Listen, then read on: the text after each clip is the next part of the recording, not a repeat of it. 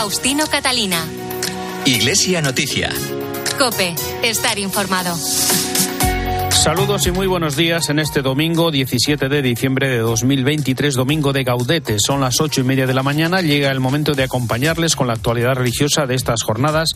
En el informativo Iglesia Noticia de la cadena COPE será hasta las nueve de la mañana, la hora de la Santa Misa, hoy con Pedro Rodríguez y Mila Sánchez en el control de sonido y con algunas informaciones que les adelanto en estos titulares. El cardenal Juan José Omella reitera la oferta de la Iglesia para tender puentes y facilitar el diálogo en el actual momento de crispación social. Arturo Ross tomó posesión ayer como nuevo obispo de Santander. La Iglesia Católica ingresará 358 millones de euros, un 12% más que el año anterior, gracias a los 7.600.000 declaraciones que marcaron la X a favor en su declaración de la renta. El Papa pide un acuerdo internacional para regular el uso y desarrollo de la inteligencia artificial al servicio del progreso. Ayer fue beatificado en Argentina el cardenal Eduardo Pironio, creador de las Jornadas Mundiales de la Juventud, y la Fundación Pontificia Ayuda a la Iglesia Necesitada lanza una campaña de ayuda a los cristianos perseguidos en Nigeria. Faustino Catalina. Iglesia Noticia. Cope, estar informado. Comenzamos el programa de hoy con las palabras del cardenal arzobispo de Barcelona y presidente de la conferencia episcopal, Juan José Omella, durante su comparecencia en el Fórum Nueva Economía en Madrid. Ahí señaló el aumento de la pobreza y la secularización de la sociedad que lleva a la soledad y en algunos casos al suicidio como algunas preocupaciones prioritarias de la Iglesia española con la esperanza de llegar a los jóvenes con propuestas y valores que den sentido a su existencia. Añadió que la Iglesia no entrará en batallas políticas ni para hacer caer gobiernos porque su compromiso desde la doctrina social de la Iglesia es crear puentes y no muros ante el clima de polarización política y crispación social. El aumento de pobreza es también preocupante para nosotros en la Iglesia porque estamos enraizados en esta sociedad y nos preocupan los problemas de la gente. Trabajar juntos para construir una sociedad más justa, crear puentes y no muros en nuestra sociedad es tan importante y eso también nos preocupa. Y nosotros tenemos que estar ayudando a ese crear puentes. Palabras también del cardenal Omella de llamada al respeto, la convivencia, el diálogo y la búsqueda de acuerdos pensando siempre en el bien común. Queremos alentar un diálogo social entre todas las instituciones que cultive la escucha y evite posiciones inflexibles y excluyentes. Los acuerdos deben respetar la dignidad de la persona, el bien común y los principios de subsidiariedad y de solidaridad.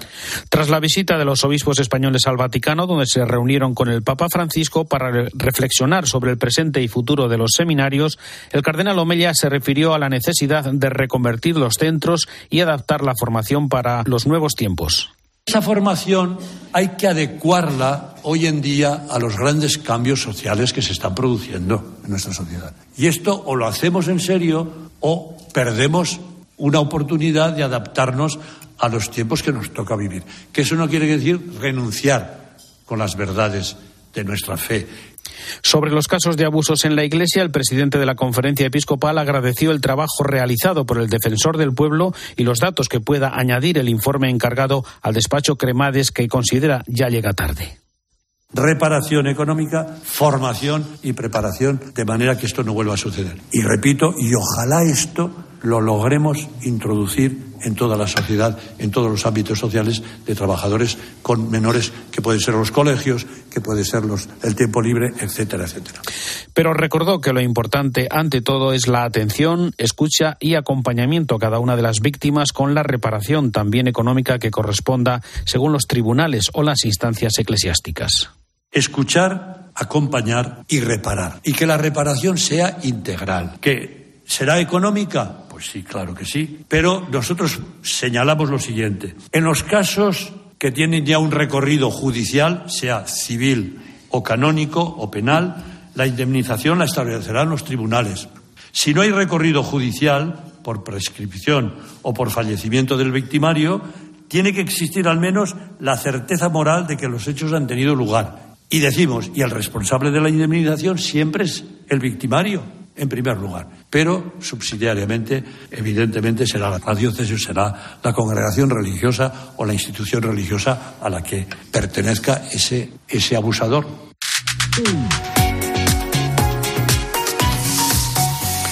Ayer sábado tuvo lugar en la Catedral de la Asunción de Santander la ceremonia de toma de posesión del nuevo obispo de la diócesis, Arturo Pablo Ross, que desde 2016 era obispo auxiliar de Valencia. Sucede a José Manuel Sánchez Monje, que presentó la renuncia por edad. Cope Santander, Santiago Ruiz de Azúa.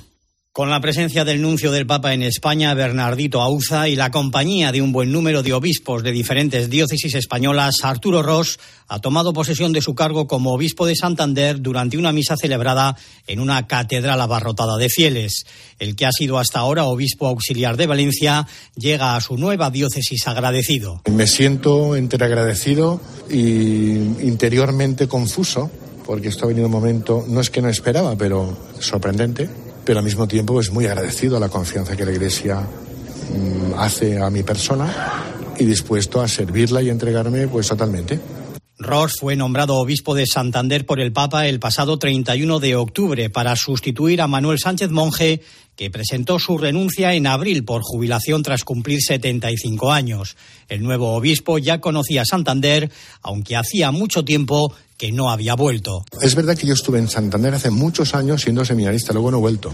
Eh, toda la información que me llega es que es una tierra preciosa, geográficamente de una gran belleza, buena gente, noble, cántabra.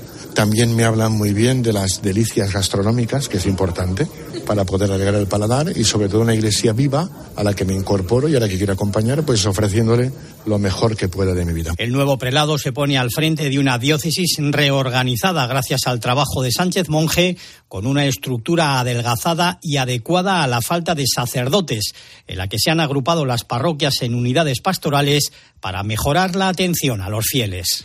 Las declaraciones de la renta con asignación tributaria a favor de la Iglesia Católica han aumentado en la campaña de 2023 respecto al año anterior. Así lo ha explicado en la presentación de las cifras provisionales el vicesecretario para Asuntos Económicos de la Conferencia Episcopal, Fernando Jiménez Barrio Canal. El número de declaraciones asciende a 7.631.143 declaraciones. Ello supone un incremento de 209.218 declaraciones más en relación con el último periodo impositivo. Por primera vez, las declaraciones conjuntas superan a las individuales. Si tuviéramos en cuenta el dato de aquellas declaraciones que se hacen conjuntas y que por tanto son dos contribuyentes a la vez los que los marcan, estaríamos aproximadamente en algo más de 8,7 millones de declarantes que han asignado a favor de la Iglesia. 7,6 millones de declaraciones supone la cifra récord de asignantes de declaraciones en un solo año. Estas cifras suponen un récord también en la recaudación, que se eleva a 358 millones de euros, 38 millones más que en el ejercicio anterior se han recaudado tanto en la agencia tributaria como en las haciendas forales un total de 358.793.580 euros, un 11,9% más que el año anterior. Las declaraciones a favor de la Iglesia han aumentado en 16 de las 17 comunidades autónomas, entre las que destacan Andalucía, Madrid, Comunidad Valenciana y Castilla-La Mancha. Datos de la X en la declaración de la renta que son positivos para la Iglesia y la sociedad, como reconoce José María Albalaz, director del Secretariado para el Sostenimiento de la Iglesia.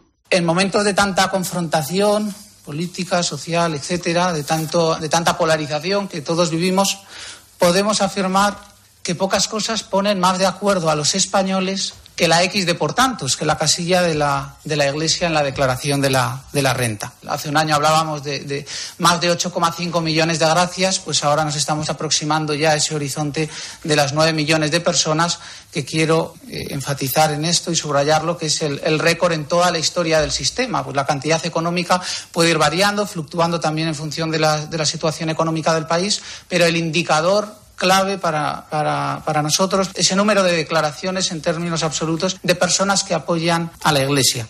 La asignación tributaria supone como media el 22% de la financiación de las diócesis para llevar a cabo su labor pastoral y social y merece el agradecimiento por parte de la Iglesia. Ayudar a, a, la Iglesia es ayudar a la persona que eres, a la persona que puedes llegar a ser, como se ve eh, tantas veces en, muchos de estos proyectos, que uno a lo mejor no pensaría que puede acabar en según qué circunstancias vitales, pero la Iglesia está siempre ahí. Por eso, gracias de corazón a todos los que apoyan, a todos los que quizás apoyen en el futuro, pues el, porcentaje de dinero que parece muy abultado, que procede de la asignación tributaria, no deja de ser un poco más de un 20% en el conjunto de los, de los ingresos de la financiación de la Iglesia en España, por poner en, en contexto. El cardenal Miguel Ángel Ayuso, prefecto del Dicasterio para el Diálogo Interreligioso del Vaticano, ha asegurado en la Universidad Católica de Valencia que ahora es el momento de comenzar a construir la nueva vida de fraternidad, lo que requiere algo más que una visión política, económica o incluso ecológica. Requiere, dice, que vivamos desde lo más profundo en nuestra alma con compasión y ojos que puedan ver al otro en su necesidad. Nos informa desde Valencia Vicente Ordaz. Con la presencia de todas las religiones representadas en Valencia, se ha celebrado en la Facultad de Teología de la Universidad Católica de Valencia esta semana el encuentro interreligioso presidido por el arzobispo de la Diócesis de Valencia, don Enrique Benavent. En la misma jornada, el foco se ha puesto en el concepto de fraternidad humana y en el rol que han jugado y juegan las diferentes tradiciones religiosas en la construcción de una sociedad fraternal. Este seminario ha querido acercar y profundizar en el contenido del documento sobre la fraternidad humana firmado por el Papa Francisco y el gran imán Al-Azhar, que aboga por la paz, la tolerancia y la coexistencia entre las diferentes religiones y culturas en un mundo marcado por la diversidad religiosa y también étnica. Y ante el comienzo de una nueva legislatura, Cáritas ha reclamado a los parlamentarios trabajar juntos para facilitar que las personas migrantes tengan proyectos planificados y seguros más allá del mercado laboral. Señala como prioridades mejorar las vías legales para la reagrupación familiar, también el acceso a una vivienda digna. Faustino Catalina. Iglesia Noticia. Cope. Estar informado. ¿Has pensado en todo lo que pueden hacer tus manos? Emocionar, trabajar, acompañar, enseñar. ¿Y si te dijera que tienen otro poder? El poder de ayudar a otras manos a acabar con la desigualdad, la pobreza y el hambre. Únete a Manos Unidas en manosunidas.org y ayúdanos a frenar la desigualdad. Está en tus manos. UMAS, mutua especialista en seguros para el sector educativo. Ofrecemos una solución integral para los colegios y guarderías. Daños patrimoniales, responsabilidad civil, accidentes de alumnos. Más de 1.400 centros ya confían en nosotros. Visítanos en umas.es. UMAS, más de 40 años de vocación de servicio. Faustino Catalina. Iglesia Noticia. Cope. Estar informado. Comenzamos eh, ahora el repaso a la actualidad internacional en el Vaticano, donde hoy, 17 de diciembre, el Papa cumple 87 años y que ha dejado dispuesto ser enterrado en la Basílica de Santa María la Mayor. Allí está el icono de la patrona de Roma, Salus Populi Romani, ante la que reza antes y después de cada viaje internacional. Lo ha confirmado en una entrevista a la decana de las vaticanistas, Valentina Lazerraki. Vamos con la crónica de la corresponsal en Roma y el Vaticano, Eva Fernández. Buenos días. Muy buenos días, Faustino. Sí, hoy es una jornada de fiesta en el Vaticano, al que desde tantas partes del mundo no dejan de llegar felicitaciones por el cumpleaños del Papa Francisco, en el que tampoco faltará una tarta compartida con todos los que viven en Santa Marta. Gracias a la entrevista de esta semana hemos conocido más detalles sobre su salud y sobre sus planes de futuro. El Papa asegura que siente el peso de la vejez, pero que tiene todavía ganas de hacer cosas respecto a su salud, el Papa agradece oraciones porque asegura que la vejez no viene sola ni se maquilla y que hay que saber aceptar los dones de la vejez, pero a la vez quitó todo tipo de alarmismo asegurando que se siente bien, muy mejorado y que incluso en ocasiones le dicen que es imprudente por todo lo que desea realizar. Interrogado sobre si había tenido la tentación de renunciar, aseguró que no se le había ocurrido, aun teniendo muy presente la valentía de Benedicto XVI cuando se dio cuenta de que no podía y prefirió decir basta, por lo que él mismo pide al Señor decir basta cuando Dios disponga. Aclaró que el papado de suyo es para siempre, aunque también está la posibilidad de la renuncia y uno tiene que estar preparado. Sobre su fallecimiento anunció que ha modificado el rito de los funerales papales para simplificarlo y lanzó que quiere ser enterrado en la Basílica de Santa María la Mayor como le había prometido a la Virgen desde siempre. Hay que decir que en este momento tan solo un tercio de los papas están enterrados en las grutas vaticanas y en el pasado la mayoría de los pontífices prefirieron ser enterrados en una iglesia romana ligada a su historia personal o incluso fuera de la ciudad eterna. Sobre futuros viajes reconoce que están repensados todos por sus límites de salud, pero que tiene confirmado uno a Bélgica, probablemente por el quinto centenario de la Universidad de Lovaina, aunque todavía hay dos pendientes, uno a la Polinesia y otro a Argentina. También sobre esta nueva entrevista es el momento para el comentario desde Roma de Antonio Pelayo. Buenos días. Buenos días, Faustino. Ya pueden ir resignándose a ser desmentidos por la realidad los que todo este año han alimentado el deseo y la esperanza de ver un papa dimisionario o por lo menos eclipsado en su actividad apostólica. En esta reciente entrevista con la televisión mexicana, Francisco desmiente categóricamente que durante este año, el más crítico de toda su vida desde el punto de vista de la salud, se le haya pasado por la cabeza la idea de dimitir. A Valentina Alasraqui le confiesa, me siento bien, me siento mejorado, pero a veces me dice el médico que soy muy imprudente porque tengo ganas de hacer y de moverme, lo que por otro lado son buenas señales. Apenas recuperado después de un mes de convalecencia, ya tiene entre sus planes los de viajar, seguramente a Bélgica y más adelante a otros dos destinos. El primero su Argentina natal, que le espera desde hace diez años, y pásmense a la lejanísima Polinesia. Pero el Santo Padre es realista y confiesa que hay que saber aceptar los dones de la vejez y reconoce incluso que es impaciente, pero que sus colaboradores la aguantan y sobre todo los que le critican responde con cierta ironía que a algunos hay que pegarles un poquitito. Nadie conoce los destinos de la providencia, pero lo cierto es que Jorge Mario Bergoglio no se rinde y seguirá ofreciendo toda su vida por la Iglesia y por el bien de la humanidad. Desde Roma les ha hablado Antonio Pelayo.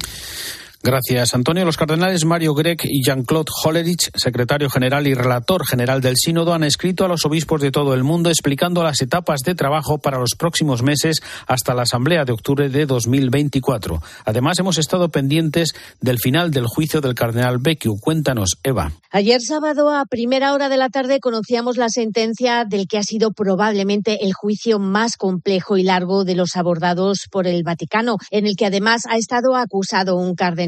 Angelo Becciu se ha convertido, por lo tanto, en el primer cardenal condenado por un tribunal civil del Estado Ciudad del Vaticano, aunque de momento no irá a la cárcel, pues sus abogados eh, presentarán recurso ante la Corte de Apelación. La sentencia considera que hubo delito de malversación, abuso de oficio y presión a testigos para que testimonien en falso. En el centro del proceso, junto a otros delitos financieros, ha estado la compra de un edificio en el centro de Londres que creó un agujero en las cuentas de la Santa Sede de al menos 139 millones de euros, cuando sin ningún tipo de escrúpulo en la operación inmobiliaria intervinieron asesores financieros acusados también de lucrarse y estafar a la Santa Sede. La única mujer acusada, la autodefinida agente secreta, Cecilia Maroña, también ha sido acusada por apropiarse de un dinero que estaría destinado a liberar a religiosos secuestrados en Mali. En un artículo editorial, el Vaticano especificaba que a lo largo del juicio se han hecho públicos tanto los modos en que se han administrado los fondos en algunos casos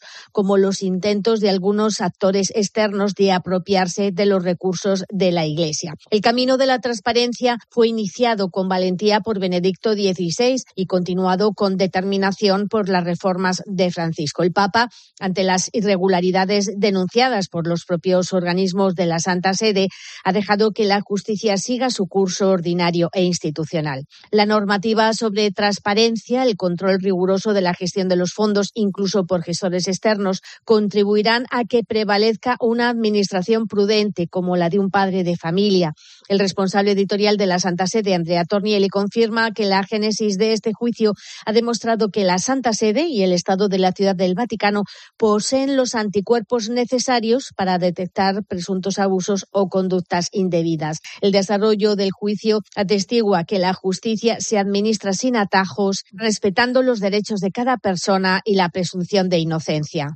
El Vaticano ha anunciado la próxima beatificación de Ana de Jesús, Carmelita descalza y compañera infatigable de Santa Teresa de Jesús en sus fundaciones. Por otra parte, el Papa celebró el martes la misa en la fiesta de la Virgen de Guadalupe, patrona de América, y además en su mensaje para la Jornada Mundial de la Paz del próximo 1 de enero ha advertido de los peligros del mal uso de la inteligencia artificial para la paz y la supervivencia humana. Francisco pide que estos progresos técnicos contribuyan a la resolución de guerras y conflictos y a reducir las desigualdades e injusticias de nuestro mundo. En el mensaje, el Papa reflexiona sobre los aspectos positivos que encierran los avances científicos, pero también sobre los retos éticos que plantean. Centrado en los desafíos que implica la inteligencia artificial, el texto advierte de los peligros eh, de su mal uso respecto a la paz y pide esfuerzos para que pueda contribuir a la resolución de conflictos y de injusticias en la que será su oración para el comienzo del nuevo año. Espera que el rápido desarrollo de formas de inteligencia artificial no aumente las ya numerosas desigualdades e injusticias presentes en el mundo, sino que ayude a poner fin a las guerras y alivie tantas formas de sufrimiento que afectan a la familia humana. Otra de las grandes preocupaciones del Papa en este ámbito es la carrera armamentística, la posibilidad de conducir operaciones militares por medio de sistemas de control remoto ha llevado a una percepción menor de la devastación que causan y de la responsabilidad en su uso. Finalmente, el pontífice espera que esta reflexión anime a hacer que los progresos en el desarrollo de formas de inteligencia artificial contribuyan en última instancia a la causa de la fraternidad humana y de la paz. Y efectivamente esta semana, como es tradicional, el Papa Francisco ha festejado solemnemente a la Virgen de Guadalupe en la Basílica de San Pedro. Durante la homilía reiteró la seguridad de saber que tenemos una madre siempre a nuestro lado, pendiente de lo que nos sucede a cada uno. Y también recordó con fuerza que el mensaje guadalupano no tolera ideologías de ningún género. Y este mensaje nos defiende de tantas ideologías sociales y políticas con la que con tanta frecuencia se usa esta realidad guadalupana para fundamentarse, justificarse y ganar dinero. El mensaje guadalupano no tolera ideologías de ningún género, solo la imagen, la tilma, las rosas. En esta semana el Papa ha firmado el decreto relativo al milagro que convertirá en beata a Ana de Jesús, fiel discípula de Santa Teresa y la encargada de recopilar todas sus obras. Junto a ella el Papa ha firmado otros siete decretos, entre ellos el del guatemalteco Ernesto Cofiño, fiel laico y padre de familia, el primer supernumerario del Opus Dei que es declarado venerable. Gracias, Eva. El sacerdote Isaac Munzer ha entregado una carta en la Casa Blanca pidiendo la paz, el alto al fuego inmediato en Tierra Santa. La firman los líderes de las seis iglesias cristianas que hay en Belén, donde viven 9.000 cristianos en una población de 30.000 habitantes. Con él ha hablado Manuel Ángel Gómez. Este año no habrá decoración ni celebración en las iglesias de Belén en Navidad. Este año solo vamos a rezar. Es imposible celebrar nada cuando tiene lugar un genocidio en nuestra tierra. Dice Isaac Munter, religioso cristiano palestino, pastor luterano de una iglesia en Belén, que no hay nada que celebrar cuando mueren palestinos en Gaza a diario, junto a otros líderes cristianos de Belén, ortodoxos, católicos, protestantes, armenios, ha hecho llegar a la Casa Blanca una carta pidiendo un alto el fuego inmediato en Gaza. Fue horrible el ataque de Hamas y lo es especialmente cuando matan a niños y se ataca a mujeres y a civiles en sus casas. Isaac Munter condena el ataque de Hamas y dice que la respuesta del ejército de Israel es pura venganza. Esta es una campaña de venganza con el objetivo de vaciar Gaza. Cree que se está deshumanizando a los palestinos. El mensaje es que no importa matar a un civil palestino si significa también matar a un miembro de Hamas, porque no nos ven como iguales. Y que se está llevando a cabo una limpieza étnica. ¿De qué otra forma se puede explicar el desplazamiento de más de 1.800.000 palestinos? ¿De qué otra forma, después de la guerra, a dónde va a ir toda esta gente si no tienen casas? Señala este pastor luterano que no es comprensible que se quiera acabar con Hamas destruyendo el 60% de las casas de Gaza. Ayer tuvo lugar en Argentina, en la explanada del santuario de Nuestra Señora de Luján, la ceremonia de beatificación del cardenal Eduardo Pironio, que fue presidente del Pontificio Consejo para los Laicos, también creador de las Jornadas Mundiales de la Juventud. Presidió la Eucaristía el cardenal español Francisco Vergez, que fue secretario del cardenal Pironio durante 23 años.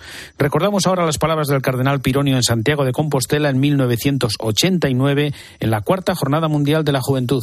Y están aquí con un hondo sentido de comunión eclesial. Se sienten iglesia. Les interesaba solo la búsqueda de la fe, la solidaridad en la marcha, la esperanza del encuentro con el Papa, con Santiago, con Cristo, con los demás jóvenes, con la iglesia, consigo mismos son jóvenes, Santo Padre, que necesitan ser confirmados en la fe, robustecidos en la esperanza y animados en el, en el amor evangélicamente solidario. Y se recuerdan también los mensajes del cardenal Pironio sobre el papel de los laicos en la Iglesia y los retos éticos del desarrollo. El desafío del desarrollo se plantea antes que nada más que como cuestión política o técnica, como reto de hondos y decisivos contenidos éticos, morales y evangélicos. Es esa pasión por el destino del hombre y en ella la predilección por los más pobres, en donde está implicada la primera y fundamental actitud moral evangélica para afrontar la cuestión del desarrollo. Ayuda a la Iglesia Necesitada ha presentado su campaña de Navidad dirigida a Nigeria, el sexto país donde más peligroso es ser cristiano, según el último informe de libertad religiosa. Sus sacerdotes, religiosos y laicos son perseguidos por los diferentes grupos terroristas del país. Una de las víctimas, Hanada, ha compartido su testimonio durante la presentación de la campaña. José Melero, buenos días. Buenos días. Los datos hablan por sí solos. Solo en 2022 fueron asesinados 39 sacerdotes y 17 catequistas a manos del grupo terrorista Boko Haram o los pastores Fulani. La persecución es brutal y se ha extendido por todo el país, sobre todo en el norte, de mayoría musulmana. En este contexto, sacerdotes y religiosos piden colaboración, ayuda a la iglesia necesitada para financiar proyectos que formen a los presbíteros en el acompañamiento a las víctimas, así como reforzar la seguridad con la instalación de vallas de seguridad en conventos o coches para evitar secuestros en los desplazamientos a las zonas rurales. Josep Fidelis es sacerdote en la diócesis de Maiduruguri. El seminario de Kafancham no hubiese estado a salvo si no fuese porque había una alarma. Así que añadir seguridad eh, puede ayudar, si no a eliminar totalmente los secuestros, a reducirlos al máximo. Yanada fue una de las víctimas de Boko Haram. Fue secuestrada junto a su familia en dos ocasiones. En la primera fueron torturados durante casi dos años. En la segunda, el padre de Yanada fue asesinado por negarse a violar a su propia hija. Pese al horror sufrido, ha perdonado a los terroristas. Mi madre solía rezar por nosotras cada día y nos enseñó que Dios nos manda a perdonar para que tengamos paz en nuestra mente. Y Dios nos manda a perdonar a nuestros enemigos. Eso es parte de nuestra fe cristiana y yo los perdono cuando rezo un proceso de perdón que fue posible gracias al acompañamiento de la Iglesia a Llanada y a su familia. El director de ayuda a la Iglesia necesitada en España, José María Gallardo, ha recordado la constante persecución religiosa que sufren los cristianos ahí en Nigeria. La persecución que sufren los cristianos en el país es brutal. Están llevándose la peor parte más atroz del terrorismo, de los grupos armados. ¿Por qué? Por el deseo de obtener territorios, la criminalidad, la rivalidad que existe entre ellos. Todos estos grupos están poniendo en peligro de una forma u otra y ponen el foco en el ataque a los cristianos. ¿Sabían que Nigeria es uno de los países peores del mundo para vivir nuestra fe cristiana? Es el sexto país más peligroso para los cristianos tras Afganistán, Irak, Somalia, Burkina Faso y Siria.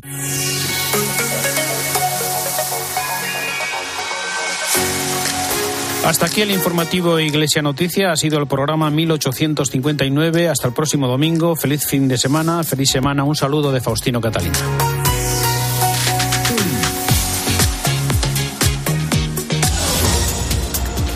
Domingo 17 de diciembre en el que tiene lugar la primera manifestación en contra de la moción de censura que va a llevar, va a, Bildu a la alcaldía de Pamplona. Será hoy en la capital navarra a las 12 del mediodía en la plaza consistorial con el lema Pamplona no se vende en rechazo del acuerdo entre el Partido Socialista y Bildu. El líder del Partido Popular, Alberto Núñez Feijóo, estará presente. En Málaga, 270 pasajeros fueron desalojados anoche por un choque entre dos trenes de media distancia en la localidad malagueña del Chorro. No ha habido heridos graves, aunque dos han sufrido contusiones leves. Se investigan todavía las causas. Además, el Tribunal Civil del Vaticano condena a cinco años y medio de cárcel al cardenal Angelo Becciu por un escándalo financiero. Los hechos delictivos ocurrieron cuando era el sustituto de la Secretaría de Estado. En ese periodo compró un edificio en Londres eh, en la que generó un agujero de al menos 139 millones de euros. Además, hoy el Papa Francisco cumple 87 años. Te quedas ahora con la Santa Misa en Cope.